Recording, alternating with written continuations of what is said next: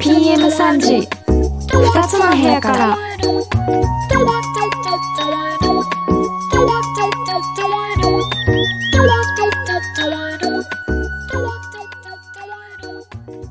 9月10日日曜日始まりました。PM3 時。2つの部屋から。この番組は音楽雑談番組です。2人のシンガーソングライターで好きなアーティストや曲の話時には歌ったりたまには関係ない話もしたりなんやかんやそんなこんなな番組です。こんにちは熊本在住シンガーソングライターリコです。こんにちは宇都宮在住シンガーソングライター渡辺玲奈です。ということで、はい。9月スター10日トになりました。2回目ですね。はい。はい。そうですね。ではじゃあコメントをですね紹介していきたいと思います。はーい。えーキングデコさんからいただきました。ありがとうございます。す。山崎賞ゲットおめでとうございます。私も昔空耳アワー応募して採用されたのに放送時は爆睡してて気づかず後から手拭い送られてきたことありましたよ、どんな映像だったのか30年くらい経った今も気になりますって。すごいね。空耳アワーってめちゃくちゃすごいでてしょ。すごいよね、うん。何を空耳したんでしょうか、すごい気になるね。ねえ。えーすごいよね、だってその映像を作るってことだしね。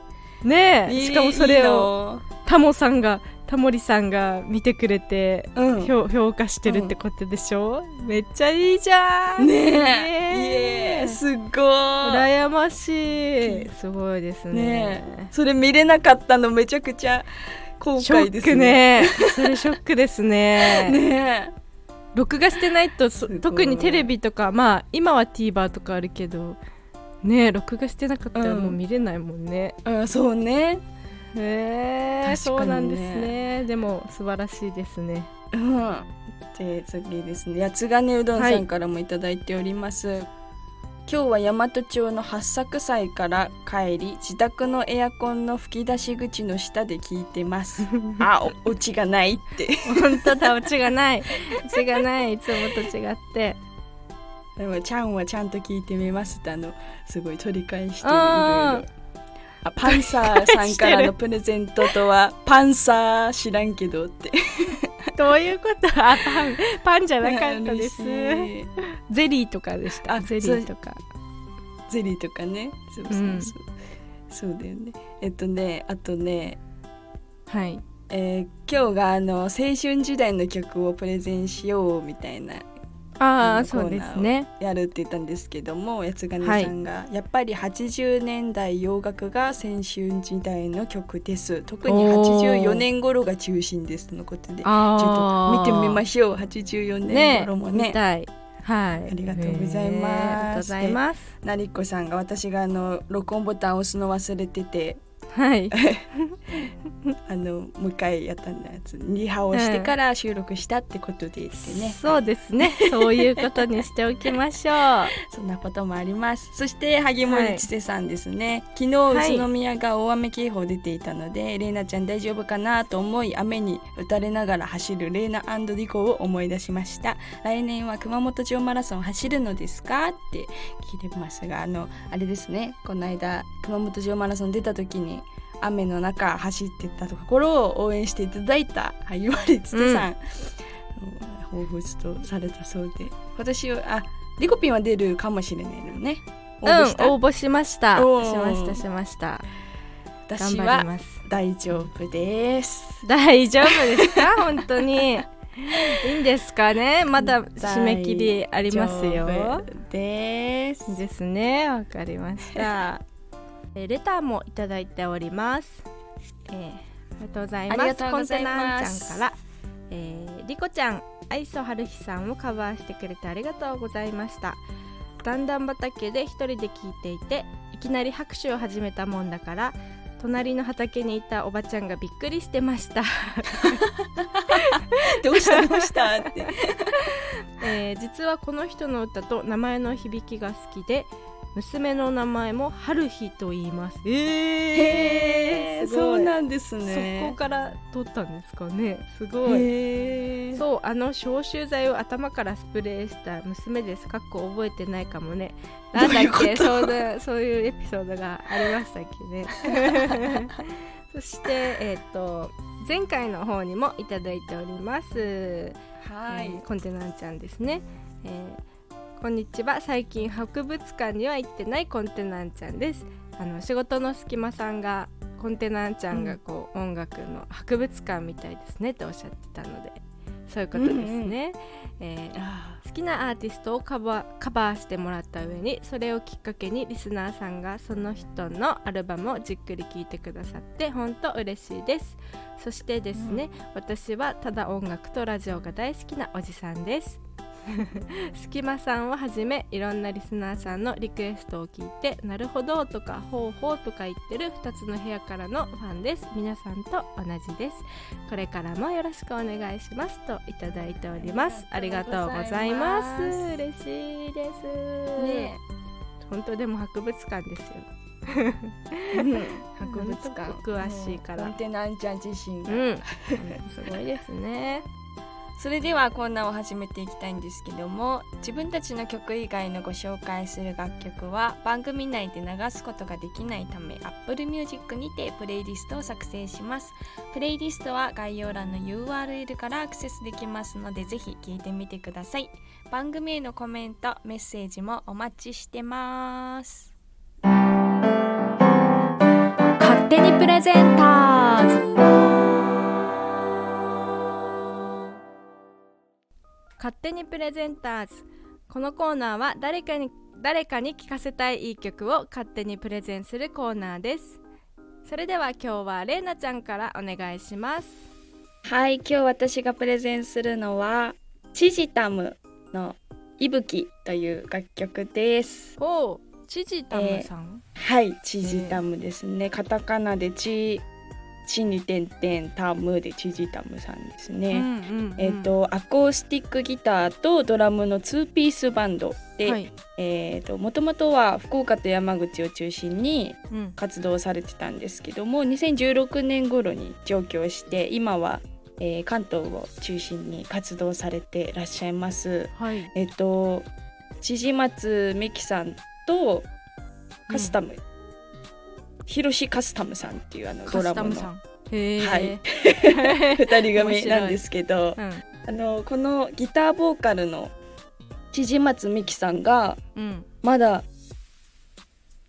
まだねあのね MYKI でミキっていう名前でうん。弾き語りで活動されてる時期があったんですけど本当もう10年ぐらい前だと思うんですけど、私が高校生の時に一回なんかソニーのうん。新人発掘みたいな、はい。あのライブがあってそこで一緒にああの出演させていただいて、その時にこの、まだ弾き語りで活動されてる時のこのボーカルの方ですね、あうん。のミキさんのライブをそこで初めて見て、うんあの10年前だしそのすごい短い持ち時間なの1人。15分とかいうへー。1人まあ3曲ぐらい歌えるかなぐらいの、うんうん。まあ34組出てたかなその時は。そういううん。なんか、こうなんか普通の対バンライブじゃない感じのライブだったんだけど、そんな短い時間でしかも10年前なんだけどいまだになんか覚えててそのミキさんのライブのステージを。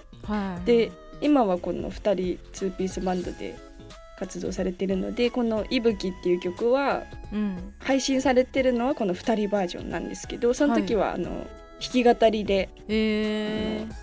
弾き語りされてるのを見て、うん。なんかすごく覚えてるのなんか、へーすごいね。すごいよね。他のさそういうのやっぱオうん。ーディション的なものうん。かなのかわかんないけどなかなかこう10年経って覚えてる。ねしかも曲名かまあでもオーディションって感じじゃないのよねあそのライブなのちゃんと。ライブでお客さん入れてやるただのライブなんだけど、うんなんかそういう対バンライブをして、うん。こうずっと覚えてるのがすごいなうんってね思って、あの、うん聴いてたんですけどうんうん。すごくこの曲はですね「いぶき」っていう曲のある通りうん。あの曲の終わり際かな、はい。その弾き語りライブの時もされてたんですけどなんか息をこうってする場面があるんだけど、うんうんうん。息を吸うへみたいな「息吹を返す」っていう歌詞の後にーうん。ってする場面があってそこでもうゾワゾワゾワってなったのをねすごく覚えてる。うわーすごい。でもあの人柄もとってもなんかあのいつもニコニコしてる感じの方で、楽屋とかでもすごいなんかもうハッピーな感じ。なんかニコニコっていうすごい柔らかい感じなんですけど、うんうん。曲とか歌詞とかもなんかすごくなんか深いと言いますか、えそれその後は交流があるの、うん。全然然ない。全然なくてうん。もう個人的にもう多分あちらは覚えてないと思うぐらい。そうかな。そんなことはない覚えてないと思うんですけど私はもうあのファンみたいな感じですね。一目惚れしました。そのライブですごくあの素敵な今もこうドラムとの2ピースってなかなかかっこいいね。ねかっこいいよね、あのリズム体とアコギの弾き語りでされてますので、うんうんうんあのぜひぜひ皆さんにも聞いていただきたいなと思ってプレゼンしました、今日私がプレゼンした楽曲はチジタムの「いぶき」という楽曲でした。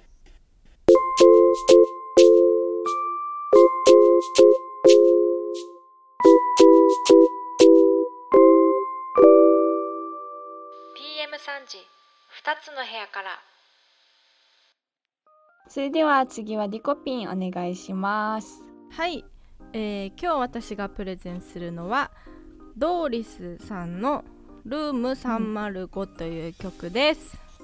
可愛いですね。可愛いんですよ305号室？はい、305号室なんですけどあの私もそれこそ10年くらい前、まあ、もうちょっと近いかな、10年くらい前にめちゃくちゃ聴いてたアーティストで、あのうん。ドーリスさんっていうソロの方女性の方なんですけど、このはい方のアルバムをもうなんかすごいハマって聴いてて。はい、曲が、まあ、ジャズとかがベースですごいおしゃれなんですけどこうあの、はい。私が「恋を歌うを」というコンセプトでやっててこの方の楽曲もすごいもう恋愛ソングがめちゃくちゃいっぱいあるので、うんうん。なんか作曲の参考とかにもしてたしあの、うん。ジャケットがすごいあのイラストのジャケットが多くて多分ご本人のこうモチーフになってる絵だと思うんですけどすごい可愛いんですよ、絵が。めちゃくちゃ。あ、本当可だ。愛いでしょ？え、なんかこれ見たことある気がする。見たことある？かこのなえーうん。そうなんだ。それでえっとこの「うん。ルーム305」が入ってるアルバムが「Singing Street 4」っていうアルバムで、うん。あのコラボの、えーっと曲もいっぱい入っててはいはい。コトリンゴとさんとかあの JiLL はい Decoy association っていう。の千尋さんとやってるのとかあと paris match って私大好きで、あの福耳ラジオも paris match のオープニング、あの曲でオープニング始まるんですけどすごい大好きが詰め込まれたあのアルバムでうんでこの「ルーム305は時あさこさんと。の、えっとコラボ楽曲で。す。でうわ、めっちゃ良さそう。めっちゃいいんですよ なんかこのお二人の声の感じは声質っていうのははいはい。ちょっと違う感じなんですけど、ど全然すごいあのマッチしてて素敵ではいなんですよ。であのミュージックビデオも Apple Music で見ることができてうん。でこの「ルーム305」だからこのお部屋のあの、うん。映像なんですけどお部屋っていうかミニチュアのお部屋へえ。なんか可愛いんですよ。シルバニアファミリーみたいな？あ。そうそうそう。なんか可愛いの。そのみシルバニアファミリーかわからんけどなんかなんかちちっち明かりゃいの灯る大きな。懐かしい。お家みたいな。赤い屋根の家。じゃっけあ赤い屋根の家。伝わるかな。でそのなんかミニチュアのお家をこう映してあるのがすごいとっても可愛いのでこの MV もねあのプレイリストに入れれるかわからないけどわー入れてみたいと思います。初の試みでいいね。入れてみたいと思います。であのドーリスさんの映像を見たら、え結構ギターを弾きながら歌ったりしててうわへギター弾かれるんだと思ってこうウィキペディア見たらもともとこうストリートでライブをされていてでそのヒッチハイクしながらストリートライブをしていおー。でそのすごい、てねストリートしてる中であの、うん。拾ってくれた人がいると。はこの、えープロデューサーさんなのかな松原健さんっていう方あ、うん、がこう目に留めの目に留まったということですね。うん。すごいですね。なんかデビューのいきさつはそれぞれだなと思いました、ね、曲、ね、はい、全部すごいおしゃれで可愛いのでぜひ聴いてみてください。というところで私がプレゼンしたのは、えー、ドーリスさんのと時あさこさんのコラボ曲の「ルーム305」という曲でした。以上「勝手にプレゼンターズ」のコーナーでした。PM30 つの部屋から。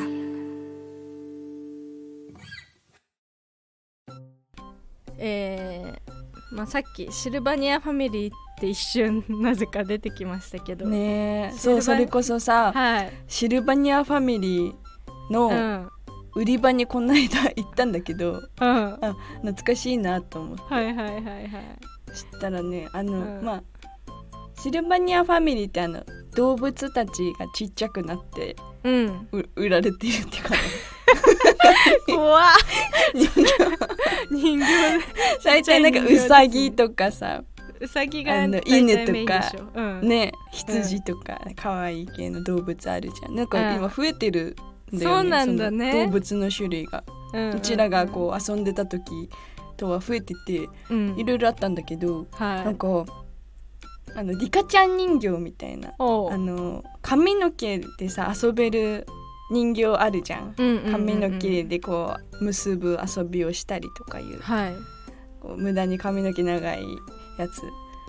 なよくあるけど。怖いな。んかそれがなうん。なんかシルバニアにも施されてるやつがあって。髪の毛生えてるってこそう。とポニー。ポニーでしかもさ めっちゃ見てほしいんだけど、うん。なんか耳なんか頭のうん。耳と耳の間の頭のうん。こう上からめっちゃ雑にうん。髪の毛がなんか生えてあってでそれをくるんってなんか耳のとこに巻きつけて、もうそのまま流れてる みたいなのが売ってあったの。えちょっと見てほしい。シルバニアポニーポニーで出てくるかな。あでも出てきた。わすごい出てきた？うん可愛いけどえやばくないこれ。やばい。何これ。えなんか衝撃でさ。すごいねポニーがいるんだね今ね。ねえ。あとなんかアルパカ？アルパカ？アルパカもいた気がするよ。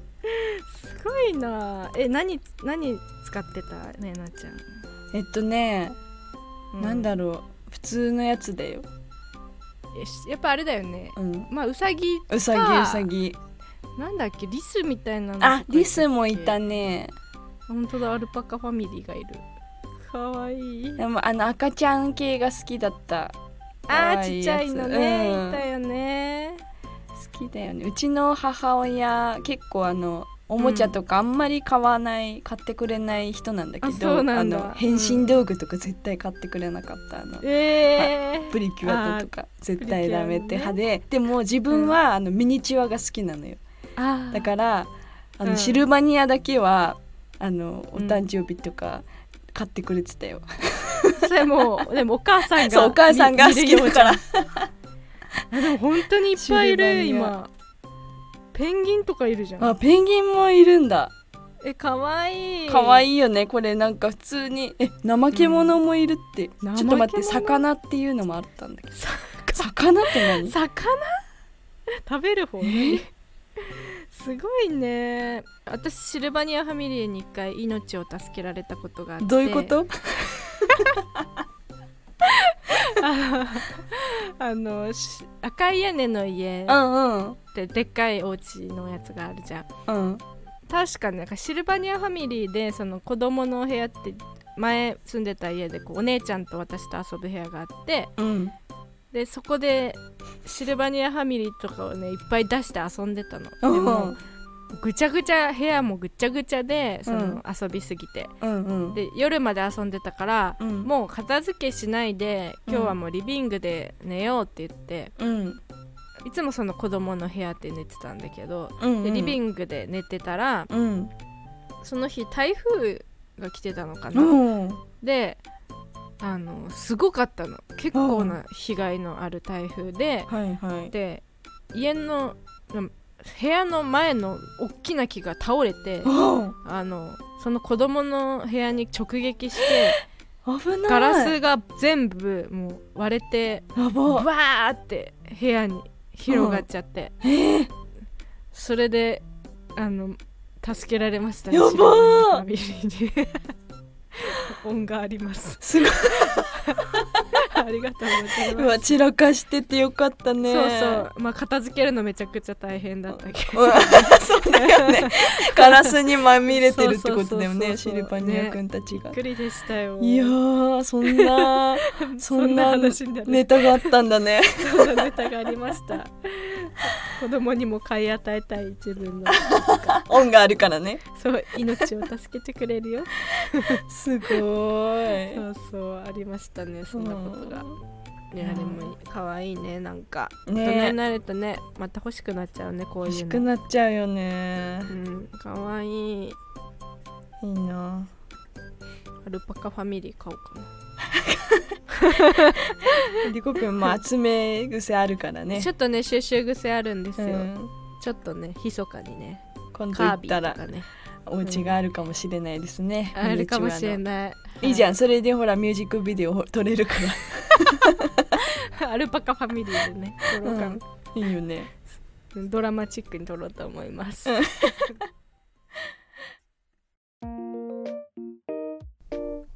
青春時代のヒットソングを見てみよう。イエーイ。パチパチパチパチパチ 前回は、はい。あのなんだっけ生まれた年のヒット曲をこうランキングで見ていったんですけど、はい。今回は青春時代うんの曲ですね、青春時代ってねなんかさあれじゃない？こううん。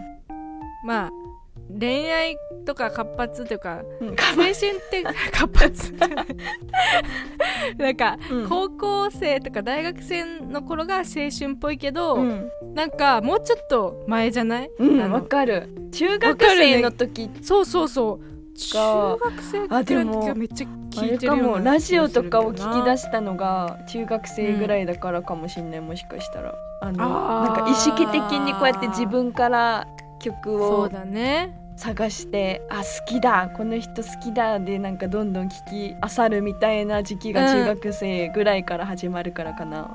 そうもしかねしたら。でこううん、高校生ぐらいになると、もう自分の好みにそれぞれ分かれていあーくから確かに。そうだね。あんまりそのヒット曲の話をしなくなっていくじゃん、うんうんうんうん。でも中学生ぐらいの時ってこうみみんなミーハーで、うんうんうん。もうみんな同じ曲聴いてるみたいな。かるわかる ねだからその当時の曲が一番印象的あなんですーそうだね,、ねみんなと分かち合った曲みたいな。そうそうそう。もうみんな同じ曲聴いてた。いやーいいよね。なんかあのこの曲聴けばめっちゃね。上がるみたいなね。上がるでしょみ盛り上がるんですよ思い出すみたいなね。ねえ、うんうん。ってことでれいなちゃんは何年ぐらいがそのそうですね。えっとまあ10年ぐらい前なので2010年前半とか、2000年後半とかですかね。あたりが。そうそなんですけど私が中学生の時はもう、うん。本当にもう AKB48 が全盛期の時代。でもそうみだ。んな AKB をなんはいかグッズとか、あのうん。プッチョに AKB わかる？AKB のなんかフィギュアみたいなのがあってそれをみんな集めてて、でもへー曲とかあの運動会体育祭のダンスとかも AKB だったし、あとはへあとねえカラとかあの歌って踊る系が流行ってたかも。Perfume とか。うんうん。流行ってたんだね。そうそうそうそんな時代でしたね。うーん。EXILE LDH 系とかあとあ LDH 系ね。キャリーパミュパミュとかも出てきた時ですね。おお出てきた頃か。西野カナ系のああもう西野かな大好き。ああいう感じの人たちって言ったら 歌姫。あ今いないよねあんまり。うんうんそうだね。系はねが多かったみたいですね。わ懐かしいと思って。うん。クマムシのあったかいんだからとかあるよ。え？そんな時期、うん。最近っぽいけどねめちゃくちゃ、ねいやもう10年経つんだ。でもまあそれこそゆいとかもですよね、私たちの青あー。ゆいゆいはもうでも結構デビューしてちょっと経って春そうだね。ね。もう終わり際かもしれないね。ゆいとしての活動が。活動としては、うんそう。私はなんかもっぱらあのこの時期にそれこそあのスクールオブロックとか聞いてたからあの、はいはいロック系に寄ってましたねどっちかっていうと。ああじゃあバンプとかそうラッドとか。か。あとはあのニッケルバックっていうあのニッケルバック？カナダのバンドがいるんだけどとかなんかハードロック系を聞いてたかも。へえ ミスタービッグとか。そうなんだ。ミそう。スタービッグとなんかえすごいロックが好きだった中学時代青春時代はそうですね。ー意外意外ですうんね、本当ですか？うん。バンプの曲を聴きながら涙を流していました。バンプはね青春確かになんか めちゃ青くちゃ春。だよね。うん。懐かしいですすね。リコピンはどんな感じですか？私は、だからそれより34年前として、うん。だからねよくみんなで言うのは2005年6年がもうめちゃくちゃ青春だよねって言ってて、うんなんかさ自分の親世代の人とかがさ、うん。あのさっきの八ヶ根さんのもだけどピンポイントでさ何十何年がさみたいに言うのが、うん。全然あの最近まで、うん。なんかよくピンポイントでそういう話できるなとか思ってたんですけどやっと分かりましたこの2000何年ぐらいみたいな2005年6年めっちゃ青春だよねって今すっごい言ってて、あうちらの時はねーうん。今オリコン CD ランキングの2006年を見てるんですけど、うん。ジャニーズですね。ジャニーズがもあったね。うん、カトゥーンがもうはいはい。全盛期というかまあ、デビュー舌打ちしてる時期？舌打ちしてる時期。であのもうデビューの曲がリアルフェイスが多分デビュー曲だっけ？うんそうなんかそうわかんない。だよね、うん。が1位なんですよ。あのオリコン CD ランキンそグが。うなんだ。であのでもすごいなと思ったのがミスチルとかはもう安定的に入ってますねこのランキングに。強。なんだろうえっ、とね印とか。へえあ。印とか、はい、私あの卒業小学校の卒業のあのオルゴール印にしてた、あ懐かしい。オルゴールとか あったよね。懐かしい。私ねなぜかキンキキッズにした。キンキキッズの曲だでも、うんなんていう曲かわかんないけどめっちゃいい曲だった、うん。こん今度プレゼンしよう。あとはレミオロメンでしょあーはいのはい粉雪が2位ですね、この年は。へあとあやっぱコーダクミくあー。ーちゃんですね。くーちゃんも入ってきてる。あとはね EXILE のただ会いたくてとあか湘南乃風はいはい。純恋歌。はいはい。もう最高。で、うん。2005年に行くとーうん。めちゃくちゃ ORANGE RANGE がそのランキングに何曲も入ってるんですよ。お ORANGE RANGE 花。ーうん。花は多分2004年にもヒットしてそのまま2005年にもって感じですね。で、えーっとアスタリスク、うん。ラブパレード、うんうんうん。お願いセニョリータ絆。全部歌えるわ。全部歌えるでしょ。もうねやっぱ私たちの青春はもう ORANGE RANGE がもう好きものなんですよ、そうだね。すごい。あとはねあでも B'z とかも入ってますね。 OCEAN とか。ああああった私が。あそれ懐かしい懐懐かしいけどさまあ B'z とかはそこまで、あーあの頃のっていうよりはもうずっとだもん曲一ね曲がそう名曲だよね、うんミスチル的な立ち位そう置だよねそうミスチルももううん。素晴らしいです。あ D51 うわー 極戦？極戦極戦極戦極戦だあとそのありました。私があれにしてたオルゴールにしてたのが KinKiKids の「アニバーサリー」っていう曲ですよね。へどんな曲かちょっと思い出せない。あれスキマスイッチがいますよね。スキマスイッチはどこですか？スキマスキマスイッチはえー全力少年とかね。全力少年は2005年のはずだけど、あ77位にあったよ。スキマスイッチ。77位、うん。おーいいじゃないですか。ラッキーセブンです。すごい懐かしい。あとあれかな？7の映画があった中からその曲もうん。であの伊藤優奈さんの。一人でだっけ「一あ違人うか。では」そそれはれじゃないか。海猿だ。あそうだ。レイラスタイリスターリングユユナイトの時エンドレスストーリーですね。あとかですね。うわーもう超青春。ーあー歌ってたねカラオケで。うんでもねやっぱりもう私はもうオレンジレンジですね。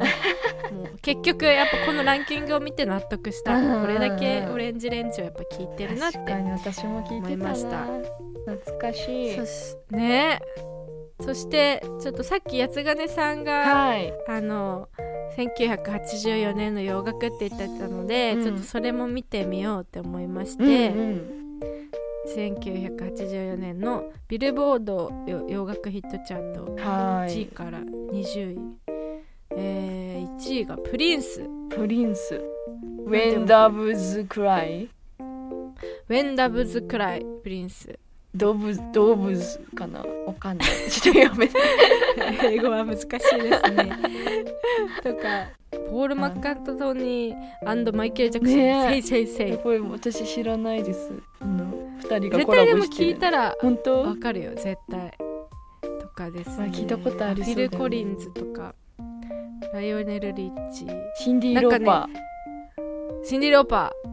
おーなんか曲じゃなくてアーティストはわかるんだけど、うん。曲名って洋楽がー、うん。私あの聞いたらあこの曲ですねってなるんだけど曲名だけ言われるとなんだっけ？ってなるんだよね、洋うんわかる。楽って。でもすごいですねレジェンドばっかりですね。ねですね。し1984年の邦楽はもうチェッカーズがもうめちゃくちゃランキングに入りまくってる時期ですねあと松田聖子。中森明菜。うーん。すごい。やっぱすごいね。一世をこうねえ。した人たちというか。なんか歴史を振り返るの。楽しい。ですね。またうん。新たな出会いがありました。ありがとうございます。うんありがとうございます。次なんかうん。ヒットじゃない曲も見てみたい、ね、そうだねうん、30位ぐらいから。ああいいね。逆に。30位でもヒットじゃね？あヒットだね。100位以あそうね。ットだよ。100位以上を逆に見てみるとかでああこの曲あったねっ個人的に好きなのは絶対あると思うあいいねいいね。見てみたいと思います。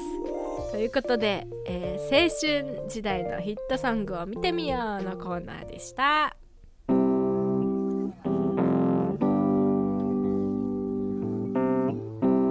PM3 時2つの部屋から。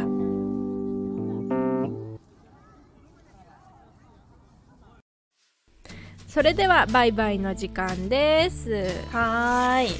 今日は面白いかったですね。面白いかったですね。面白いかったですね。こうやってシルバニア。シルバニアじゃない。あシルバニアの話。も話も面白かったし、えーそうですねヒットソングも面白かった。そうですね。なんはかいいですね振り返ってみるの。ね。確かにこうヒット曲じゃないあの、いい曲もきっといっぱいあるから、ねそこもあの知りたいですね。それやりたいいね来月。やりたいやりたい。やりましょうやねってみましょう。はーい。ということで来週は、えーはい。ちょっと先月があのちょっとずいろいろずれたのでもう来週またカバーのコーナーをはい。お届けリコのカバンのコーナーをお届けします。はい。では来週も2つの部屋からお届けします。お相手は熊本在住シンガーソングライターリコと宇都宮在住シンガーソングライター渡辺玲奈でした。次回は9月17日日曜日 PM3 時にお会いしましょう。せーのバイバイ,バイバ